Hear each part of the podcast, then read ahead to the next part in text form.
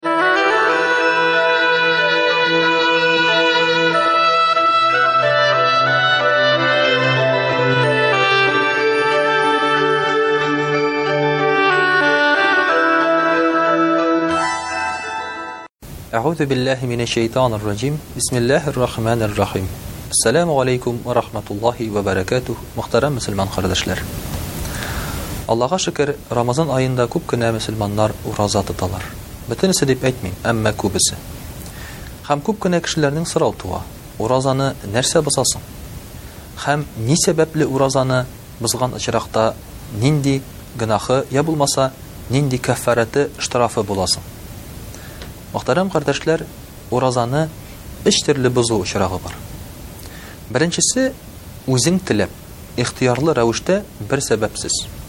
Мәсәлән, алдың да ихтыяр белән ашадың. Тоттың-тоттың да, әй, туйдым, ашыйсы килә. Утырасың да, ашыйсың, эчәсең яки уразаны боза торган башка эш эшлисең. Менә мондый кешегә, мөхтәрәм кардәшләр, иң авыры. Чөнки ул шушы көн өчен бер көн каза кылырга тиеш, ягъни кайтарып тотарга тиеш.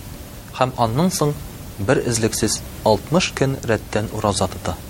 Менә бу атала кәффарәт, штраф дип.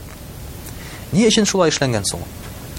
Кеше иртә белән Аллаһы Тәгаләгә сүз бирә, Йа Рабби, Синең ризалыгың өчен бүген ашамыйча, эчмичә, якынлык кылмыйча торам, ди. Һәм вакыт җиткәч, Әй! Туйдым. Сүземне кире алам, ди. Аллаһы Тәгалә мондый кешегә әйтә, Алай минем белән шаярып уйнап булмый, ди. Ничек инде?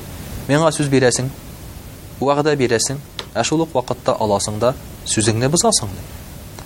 Менә шуңа күрә, мөхтәрәм кардәшләр, сак булырга кирәк уразага кереп тә, аннан соң аны бозудан, үз ихтыярың белән бер сәбәпсезгә. Чөнки бу Аллаһы Тәгалә каршында сүзеңне бозуга, аның белән уйнауга тиң. Икенче төрлесе, мөхтәрәм кардәшләр, ялгыш, хаталанып бозган ураза.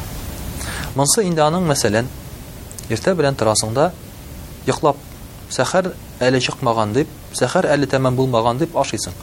Сәгатькә карасаң, инде сәхәр беткәнгә бер сәгать вакыт үткән икән. Таң атып, кояш чыгып килә икән. Менә бу кешенең инде Уразасы, мөхтәрәм кардәшләр, дөрес булмый. Бу көнне ул уразага инде кермәгән булып санала, уразасы бозылган була, әмма аңа кәффарәт юк, штраф юк, чөнки ул хаталанган, ялгыш эшләгән. Йә булмаса, кич белән өенә йөгереп кайта, йөри-йөри дә, кояш баегандыр инде, диде дә, утырып ашый. Караса, кояш баерга ярты сәгать вакыт бар.